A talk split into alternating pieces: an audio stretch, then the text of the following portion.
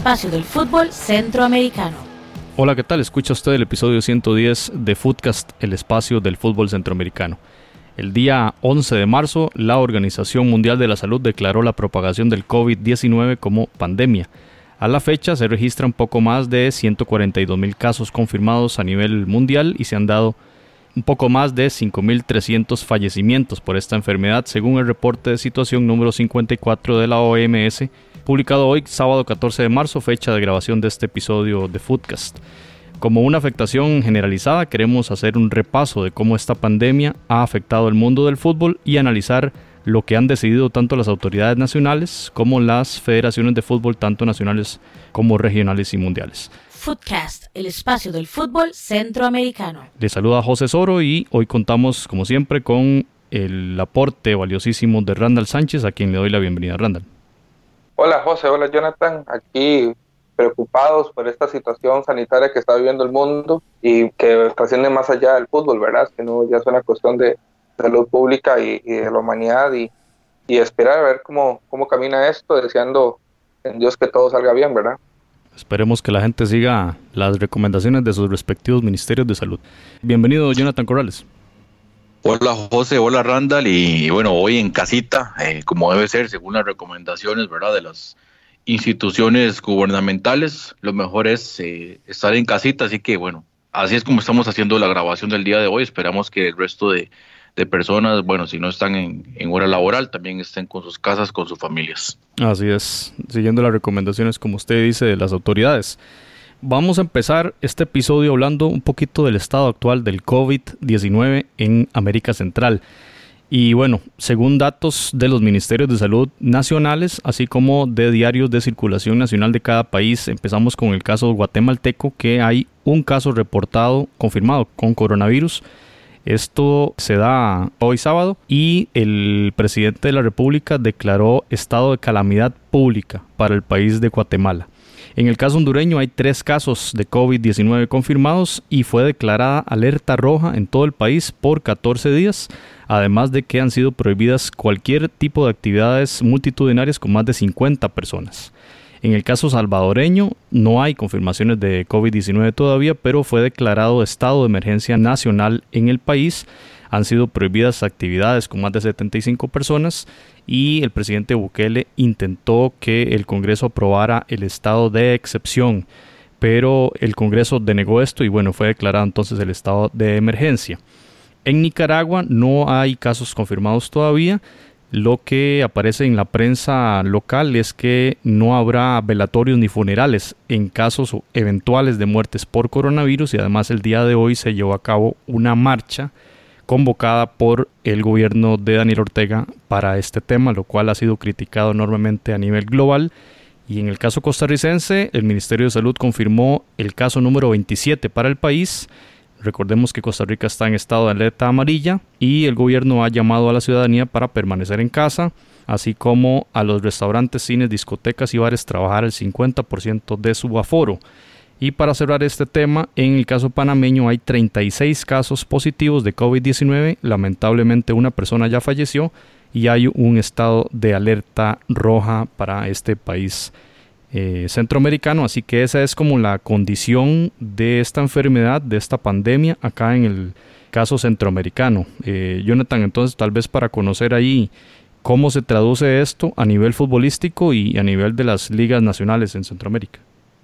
Sí, bueno, y repasando caso por caso, ¿verdad? En el caso de Guatemala ya se ha decretado a nivel nacional que los partidos se van a jugar a puerta cerrada, que em, es básicamente la, medida que han tomado la mayoría de países, jugar pero a puerta cerrada. Y con esto entonces el clásico 312 entre el municipal y comunicaciones se jugará a puerta cerrada el día 15 de marzo.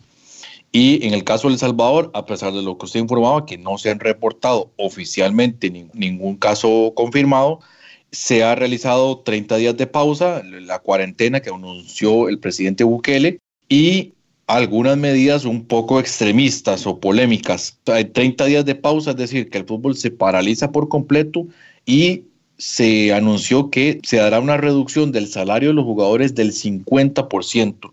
Y esto con el afán de favorecer a los clubes. Pero bueno, ya podemos ampliar un poquito más esta, esta noticia.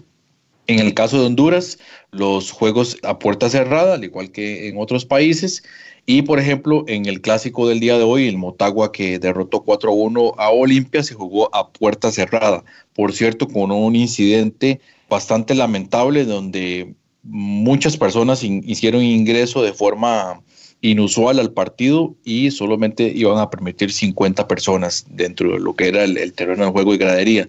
Las autoridades tuvieron que detener el partido en dos ocasiones para poderlo finalizar. En el caso de Nicaragua, no hay ninguna, ninguna medida, al igual que usted reportaba que no hay casos confirmados, no hay ninguna medida en cuanto al deporte. Hoy se juega normalmente el clásico, dirían en Real Estelí, en Diriamba, el campeonato de béisbol se juega con normalidad, no está pasando nada, todos tranquilos, seguimos adelante.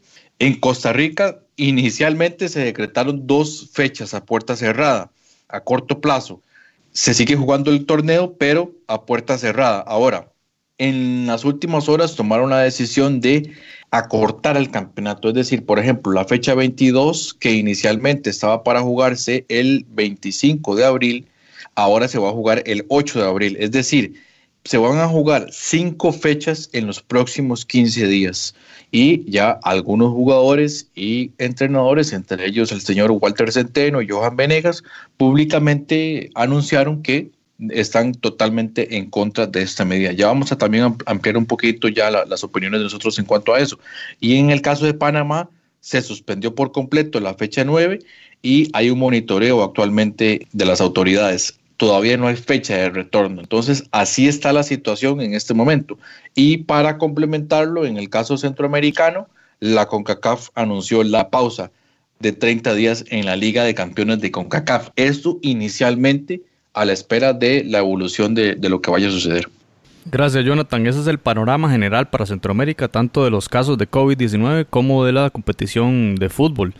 Y bueno, aquí hacemos la salvedad de que este podcast es de fútbol, sin embargo, por supuesto que, como lo, ya lo hemos hecho en el episodio anterior y en este, que cada persona, aficionado o no del fútbol, siga las recomendaciones de las autoridades de salud correspondientes y estamos muy claros de que el fútbol es un juego, es un deporte y es un espectáculo y también es un negocio.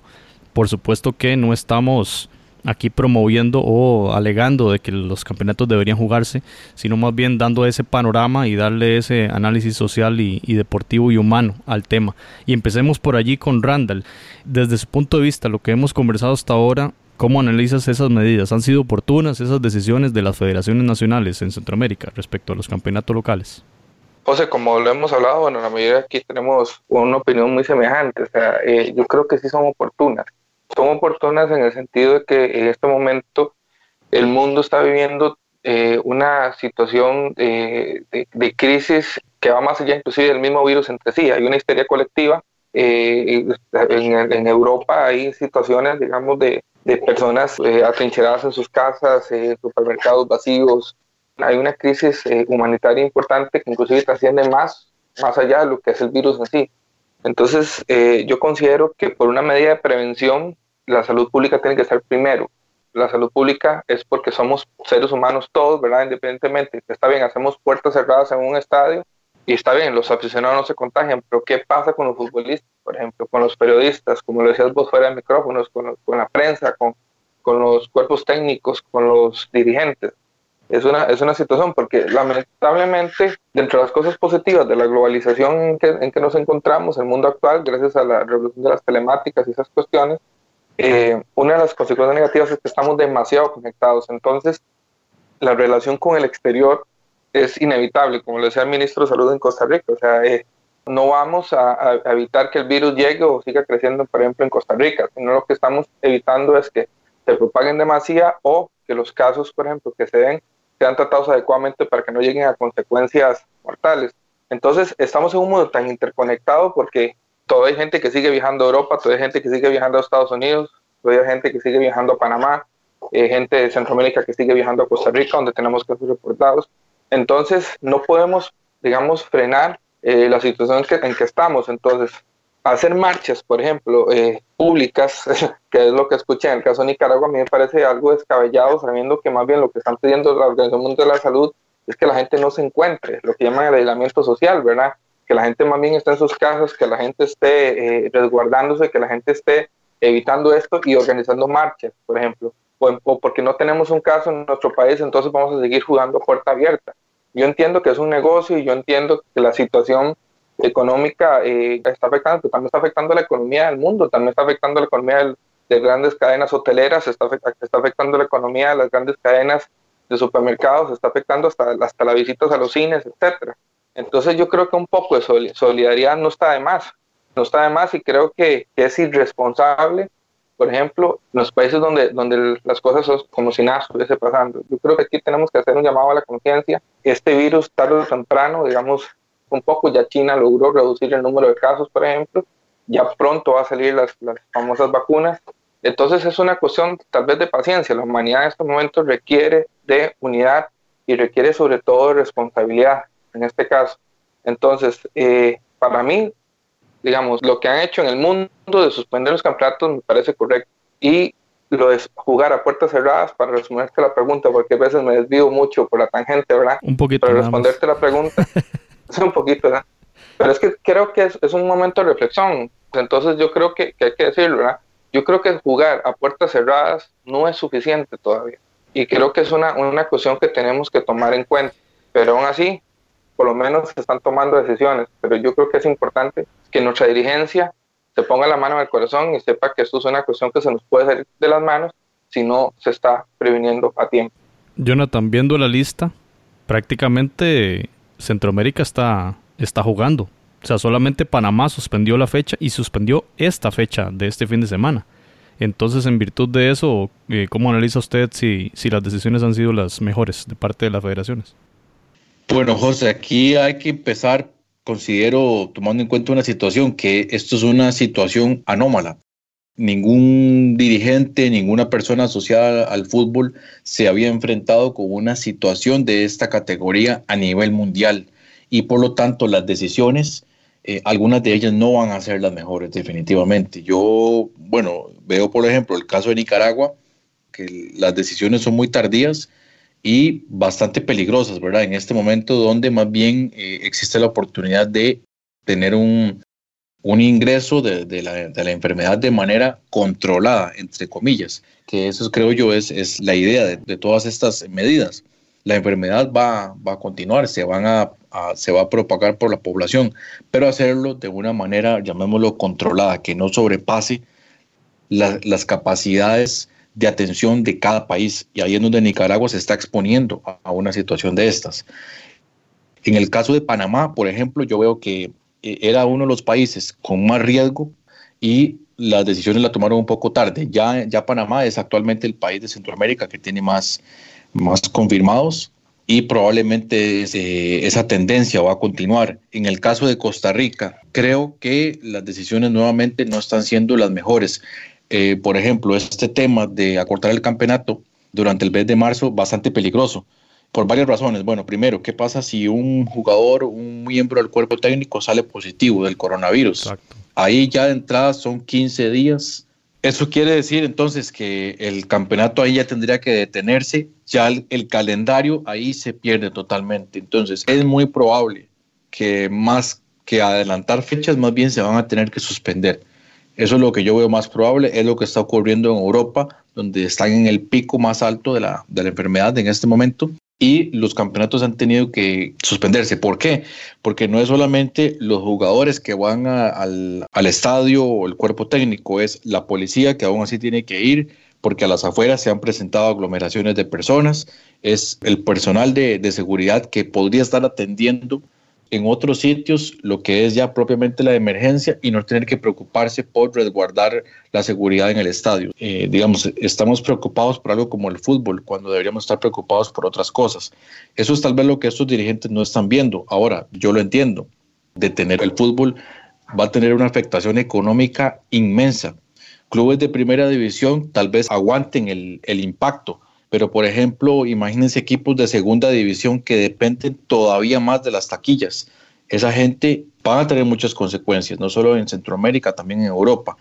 equipos que, llamemos por la competitividad de los campeonatos, por lo agresivo que es el, el tema del fútbol económicamente, están al límite de sus finanzas. Un deterioro en estos ingresos en estos meses de marzo, abril, mayo, podría ser fatal para ellos definitivamente. Y además de eso, imagínense que los torneos se expandan más allá del 31 de junio. Recordemos que para FIFA los, los contratos de fútbol terminan oficialmente en el año, termina el 31 de junio. Si los campeonatos se alargan más allá de esa fecha, tendrían que hacer no sé qué, pero a nivel legal algún agregado para que estos jugadores puedan continuar, digamos, unas semanas más con el equipo y bajo el mismo contrato. Son parte de las cosas que están sucediendo en este momento y que los dirigentes van a tener que ir tomando acciones. Claro, comparto 100% eso de que es algo inédito y por supuesto que es, es también un tema de aprendizaje. No solo los científicos que están tratando de detener el, virus y, y, de crear la vacuna, sino también todo el mundo de los negocios, ¿verdad? Y entre esos el fútbol, ¿verdad? De cómo tratar de sostener la actividad mientras algo sucede en el país. Lo que pasa es que los riesgos son enormes, como ya ustedes dos lo mencionaron. Desde el punto de vista en Costa Rica, ya incluso la Asociación de Jugadores se pronunció de que al primer caso positivo tenían que parar la competición y desde el punto de vista deportivo más allá del humano, que eso también tenemos que hablarlo, pero desde el punto de vista deportivo, como usted lo, lo, menciona, Jonathan, es algo de igualdad, ¿verdad? O sea, en tanto un equipo tenga varios casos confirmados, menos efectivos para disputar sus partidos, por supuesto que no hay igualdad de condiciones para estos. Y lo que usted menciona también, y Randall también lo hizo sobre, el, bueno, lo, las personas que están allí detrás, todo el staff técnico, los policías, incluso estábamos viendo en el caso hondureño los recogepelotas, ¿verdad? Y también aquí en Costa Rica, los recogepelotas que, que tienen que estar en la gradería, porque cuando hay público y hay, y hay un remate de esos malísimo que va a la grada, la misma afición devuelve la pelota, pero en este caso, ¿qué? Como las mejengas, que la gente iba atrás de la plaza a recoger la bola, aquí se ocupa gente también. Y estas situaciones, por ejemplo, las que pasaron en Comayagua esta tarde, son verdaderamente lamentables. Las autoridades no sabían por dónde se habían pasado más de 50 personas, como lo dictó las autoridades de salud. Yo creo que los campeonatos deberían dar una pausa en esta semana que viene, pero vamos a ver qué sucede. También lo estamos hablando con la información más reciente que es la de hoy sábado 14 de marzo. Lo cierto es que este tema evoluciona a una velocidad vertiginosa. Cada hora salen nuevas noticias, nuevas decisiones gubernamentales. Vamos a esperar a ver qué sucede. Y lo que usted menciona también, eh, Jonathan, sobre ese efecto dominó negativo en el tema comercial y económico, ¿verdad? Y lo que ahora se mencionaba sobre los salarios en el fútbol del Salvador es lamentable, ¿verdad? Porque, bueno, los patrocinadores que también son empresas que también requieren de de tener ganancias para pagar sus contratos con los clubes, pues ven allí un momento negativo, ¿verdad? Y todo el efecto dominó, como ya lo indicamos, de no tener, digamos, liquidez para pagar sus, sus compromisos, ¿verdad? Entonces, en referencia a esos efectos sociales y económicos, Randall, tal vez alguna reflexión en este tema, ¿verdad? De toda esta situación, ¿qué efectos puede tener este tema del COVID-19 para con los jugadores, ¿verdad? Y el staff técnico de cada equipo. O sea, yo pienso que esta situación de esta enfermedad tiene que darnos una lección como sociedad y como humanidad, porque ahora podemos decir, ver lo que sucedió en el caso de, en, Honduras, ¿verdad? Que el fanatismo hacia un equipo de fútbol o hacia dos equipos de fútbol eh, trasciende la posibilidad de, de, correr un riesgo. Pero usted dice, ah, bueno, sí, estamos en Centroamérica, lo que nos, nos, mal llaman países del tercer mundo, pero vea lo que sucedió también en Francia, con el Paris Saint Germain, que la, afición del Paris Saint Germain se brincó la mía de seguridad y también generaron un riesgo saboteando o recibiendo, su, digamos, la medida de seguridad para, para recibir a su club. O sea, nosotros tenemos que entender que el fútbol es simplemente un deporte y una pasión, pero no puede ir más allá de una cuestión de salud pública. O sea, yo sé que para muchos su existencia vale algo si su equipo de fútbol gana, porque tal vez su vida es miserable. Y lo digo, perdón por eso, pero tampoco podemos ser tan egoístas en ese sentido. O sea, o sea para mí es más importante la sociedad que mi equipo de fútbol con todo respeto. Entonces yo creo que la, la sociedad tiene, tiene, que ir madurando, la sociedad global y mundial, también enfocarnos un poco y hacia lo que es la inversión social, porque en estos países del primer mundo todos sabemos que la salud es muy cara, es muy, muy cara acceder a ella y en este momento esas consecuencias se están viendo con detección tardía de casos, por eso es que han llevado a muerte, por ejemplo. Entonces yo creo que la sociedad tiene que aprender en eso. Con respecto al fútbol, a la dirigencia también tenemos que aprender aprender de la situación, porque digamos, ok, vamos a jugar a puerta cerrada, pero entonces, ok, tomemos medidas extremas, porque todos sabemos que en Centroamérica tal vez los clubes no dependen tanto de las taquillas, porque salvo los equipos grandes de cada país, los demás equipos no tienen estadios grandes, todas las cuestiones, casi todos se basan en patrocinadores. Entonces, prácticamente podrían jugar a puerta cerrada. Pero ok, entonces tomamos medidas extremas. Cada equipo va a llegar en un bus, va a salir resguardado, va a parar luego para una concentración, ¿verdad? Se van a mantener ahí, cuerpo técnico, arbitraje, salen directamente con ese bus, con su tapabocas, van al siguiente estadio, juegan. Si se toman ese tipo de medidas rigurosas para que los jugadores y los dirigentes no se contagien, jueguen a puertas cerradas, porque en cámaras van a salir los anuncios publicitarios y toda la cuestión. Pero no, simplemente se juega a puertas cerradas y punto. Suben el bus, pasen a comer en el restaurante que queda de camino, ¿verdad? Los que vienen de Pérez de León que paren a Chespiritus, ¿verdad? Eh, que pasen ahí a comprar, o sea, que pasen al supermercado, que vayan a sus casas donde su, donde su esposa y sus hijos posiblemente fueron al supermercado, toda la cuestión. Entonces, nada haces con jugar a puerta cerrada si estos jugadores siguen estando en, el, en sus hogares, en sus casas, en sus barrios. O sea, hay que, hay que ser un poco más, más amplios en esas cuestiones, ¿verdad? Porque realmente eh, esto es una situación, como diría Jonathan, eh, anómala, pero está bueno que esté sucediendo, o sea, tenemos que como sociedad aprender, y lo aquí, como recapitulando, es, es más importante la salud que un equipo de fútbol, es más importante el ser humano que un equipo de fútbol. El fútbol antes era amateur y va a seguir existiendo, pero este más importante es que la sociedad y la humanidad prospere, que la, la humanidad en este momento salga adelante de esta crisis, porque yo creo que de las guerras mundiales, nunca un evento, además nuestra generación nunca había visto algo así, ¿verdad? Que yo recuerde, nunca había visto algo tan de carácter global, eh, ni siquiera las guerras de las Torres Gemelas, esas cuestiones, algo tan de impacto mundial como ahora. Entonces es momento tal vez, y llamo a la reflexión, aprendamos de esto y sobre todo valoremos lo que realmente es importante, la salud humana. Suscribo yo eso, Randall, suscribo. y Jonathan, y pensando en ese ejemplo de Randall, del jugador que va a su partido y luego tiene que regresar a casa, también son seres humanos igual que nosotros y tienen sus preocupaciones y, pasan pensando en también que no se enfermen no solo ellos, sino también sus familiares, ¿verdad? Entonces, al final uno se pregunta, ¿qué tanto sentido tiene ir a disputar un partido si hay una situación local, nacional, global, ¿verdad? Que tiene en peligro las vidas de muchas personas. Esto afecta, por supuesto, eh, la mentalidad y, la forma de encarar los, los partidos de los jugadores. Sí, totalmente. Y, sobre todo, digamos que va en, contra de su voluntad, porque probablemente ellos preferirían estar en, sus casas, aislados y tratando de no, de no exponerse, pero tal vez, y lo más probable es que los clubes, eh, sobre todo obligados, entre comillas, por los compromisos con las televisoras, tener que presentarse, porque ya de por sí están perdiendo dinero porque la la organización del partido genera un costo y ese costo no lo van a, contrarrestar con los ingresos de los aficionados porque pagan su boleto. Ahí el, único ingreso que les queda es el de los patrocinios, el de la televisión. Y la televisión probablemente es el que va a estar eh, presionando para que estos partidos al menos se, se realicen. Y definitivamente esto eh, va a tener grandes consecuencias, los partidos de baja intensidad, y jugadores eh, pues bastante desmotivados. Eso, eso va, va, a traer también consecuencias en la parte deportiva. Compañeros, vamos a repasar también lo que ha pasado o lo que han determinado otras competiciones y hablemos de las ligas top. Por ejemplo, la Premier tomó la decisión de suspender hasta el 3 de abril.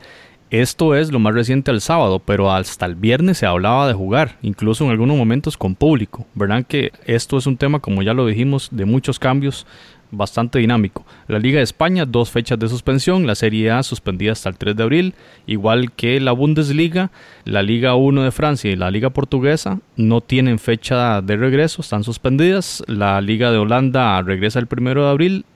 En Estados Unidos, un mes eh, de pausa.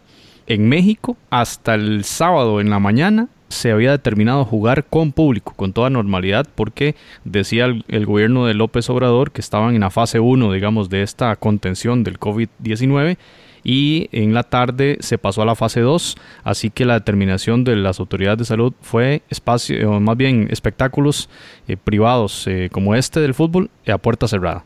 Vamos a ver, Brasil, el fútbol continúa sin presencia de público, lo mismo que en Argentina, y las grandes competiciones europeas como la Champions y la Europa League han sido suspendidas, aunque uno en la página de la UEFA observa que solamente mencionan la semana entrante, es decir, los partidos de Champions que jugaba el, Madrid en, en Manchester y, Nápoles en Barcelona, por ejemplo. Esos partidos están suspendidos, pero más allá de eso no se dice cuándo hay regreso. Bueno, la incertidumbre es absoluta, especialmente en España y, y en Italia, que eso es lo que uno más ve en las noticias.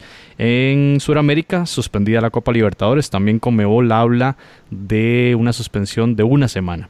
Eh, seguramente estas eh, confederaciones, UEFA y Comebol, esperan el día a día y las determinaciones de la OMS, así como de las federaciones y las autoridades locales, para ver cuándo regresan a competición, porque no son decisiones muy fáciles o no son decisiones para nada fáciles de tomar, ¿verdad? Y en tema de selecciones nacionales, pues la fecha FIFA de marzo totalmente cancelada, la FIFA tomó la determinación de cancelarlo en virtud del montón de cierres de gobiernos a los espacios aéreos, ¿verdad? Entonces, por ejemplo, que Estados Unidos no, no permitía vuelos de Europa a su país, pues solo ese detalle significaba la suspensión de muchos partidos amistosos que se iban a disputar en el mes de marzo. Así que toda CONCACAF, eh, los partidos de selección cancelados, Conmebol y Asia que iniciaban eliminatorias eh, de estas confederaciones para Qatar 2022, pospuestas las fechas FIFA. Y así podemos seguir preolímpico de CONCACAF empezaba este 20 de marzo en Guadalajara, está pospuesto. El preolímpico femenino de Sudamérica se está disputando en Argentina y se va a terminar en estos días la fase de grupos. Apenas termine la fase de grupos, cada selección regresa a su país y la fase final se va a disputar en fecha a anunciar.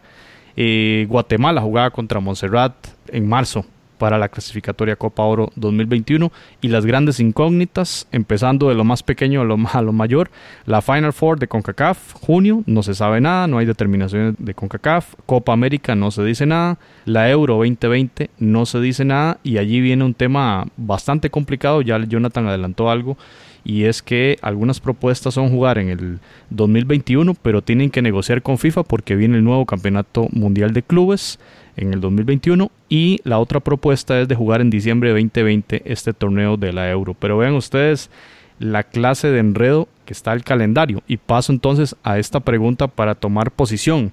Con todas estas posposiciones, postergaciones, cancelaciones o como le queramos ver según cada caso, hay verdaderamente una salida, compañeros. O sea, el calendario va a dar para que se puedan disputar todas estas competiciones que van de momento en una pausa absoluta.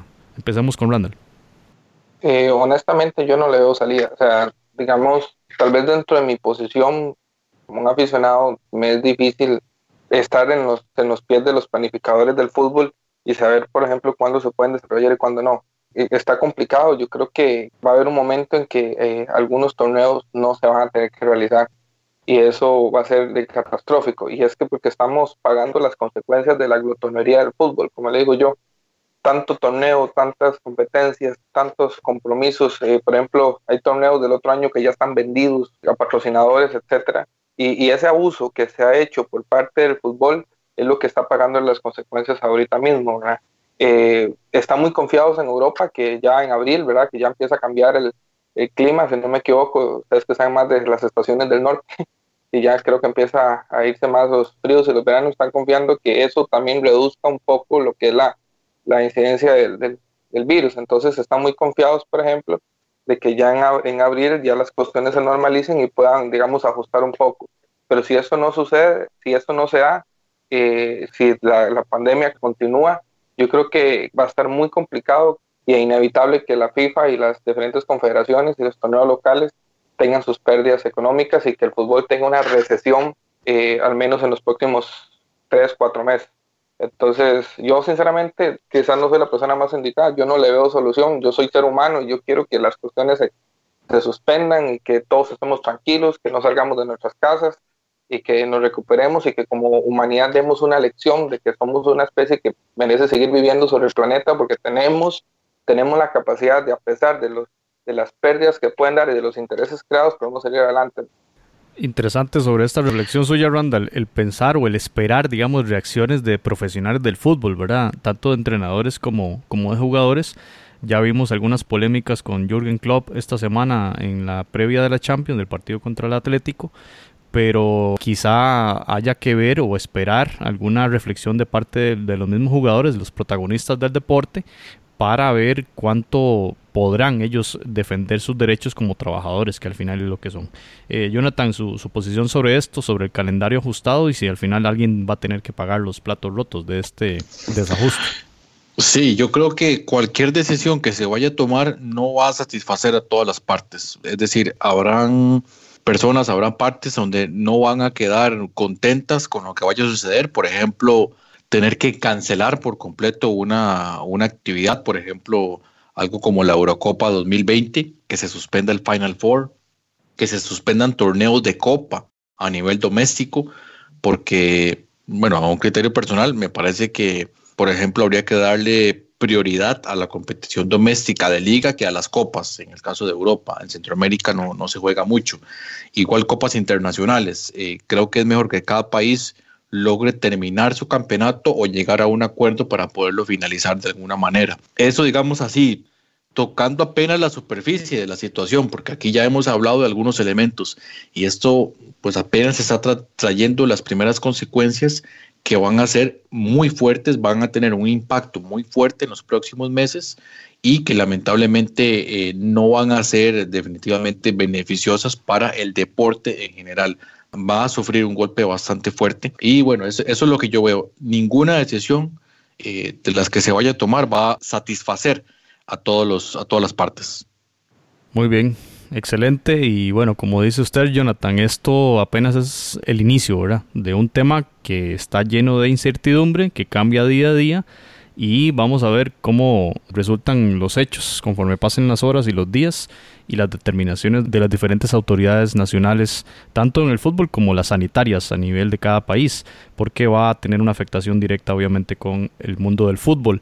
Eh, hasta acá dejamos este episodio y creo que el aprendizaje es eh, el de humanizar a esas máquinas que a veces consideramos que son los jugadores, ¿verdad? Que siempre van a estar allí, al igual que los equipos técnicos y y que como que la industria del fútbol siempre tiene que estar allí como si viviese ajena, digamos, a la realidad de los países. Y pues acá hay una lección, como ya bien lo mencionó Randall, creo que ese es un tema muy bien pensado por Randall y que nos queda a todos como aprendizaje. Estaremos en otros episodios seguramente hablando más de este tema, las repercusiones, porque las consecuencias, como ya lo mencionó Jonathan, van a darse queramos o no queramos. Muchas gracias Randall por la participación. Y gracias a usted y Jonathan por este espacio que compartimos los tres. Hoy un poco más serios, ¿verdad? Por la situación que estamos viviendo. Eh, ojalá que esto se normalice. Eh, yo pego mucho también a lo que es la tranquilidad de la sociedad, porque se está generando también algo que está todavía más fuerte que el virus, que es la, la histeria colectiva que se está dando a nivel mundial. Si logramos apaciguar un poco eso, yo creo que el control del virus va a ser más fácil. Entonces esperamos que todo esto se calme y que el fútbol regrese cuando ya no haya peligro en el mundo, porque si el fútbol es necesario, o sea, no es ir contra el fútbol, del fútbol dependen también industrias hoteleras, industrias de mercancía, empresas que patrocinan, que han invertido mucho dinero y que también tienen empleados y subalternos. Entonces, esperando la reflexión de que vuelva a haber fútbol, porque eso es un programa de fútbol y nos gusta el fútbol, que las consecuencias no sean tan graves. Bueno, ya tenemos lamentablemente lo de Salvador, ¿verdad? Que 50% del salario, eso va a afectar mucho a la economía más en una liga donde no creo que los jugadores ganen demasiado, ¿verdad? Entonces mi reflexión final y agradeciéndote a ustedes es que confiemos en fe y en, nuestras eh, disposiciones de nuestros ministerios y que, y que ojalá para los próximos episodios podamos estar hablando que todo se comienza a normalizar. Jonathan, y a seguir las disposiciones de los ministerios, como menciona Randall, los protocolos y demás. Así es, suscribo totalmente las palabras de Randall y no, pues eh, a lo que es la población, sobre todo pues en la parte centroamericana, a mantener la calma, y a seguir las indicaciones de las autoridades y esperar que todo pueda mejorar de aquí en adelante. Un placer compañeros, nos escuchamos en la próxima. Gracias Jonathan, gracias Randall y nos escuchamos en el episodio 111 del espacio del fútbol centroamericano. Footcast, el espacio del fútbol centroamericano.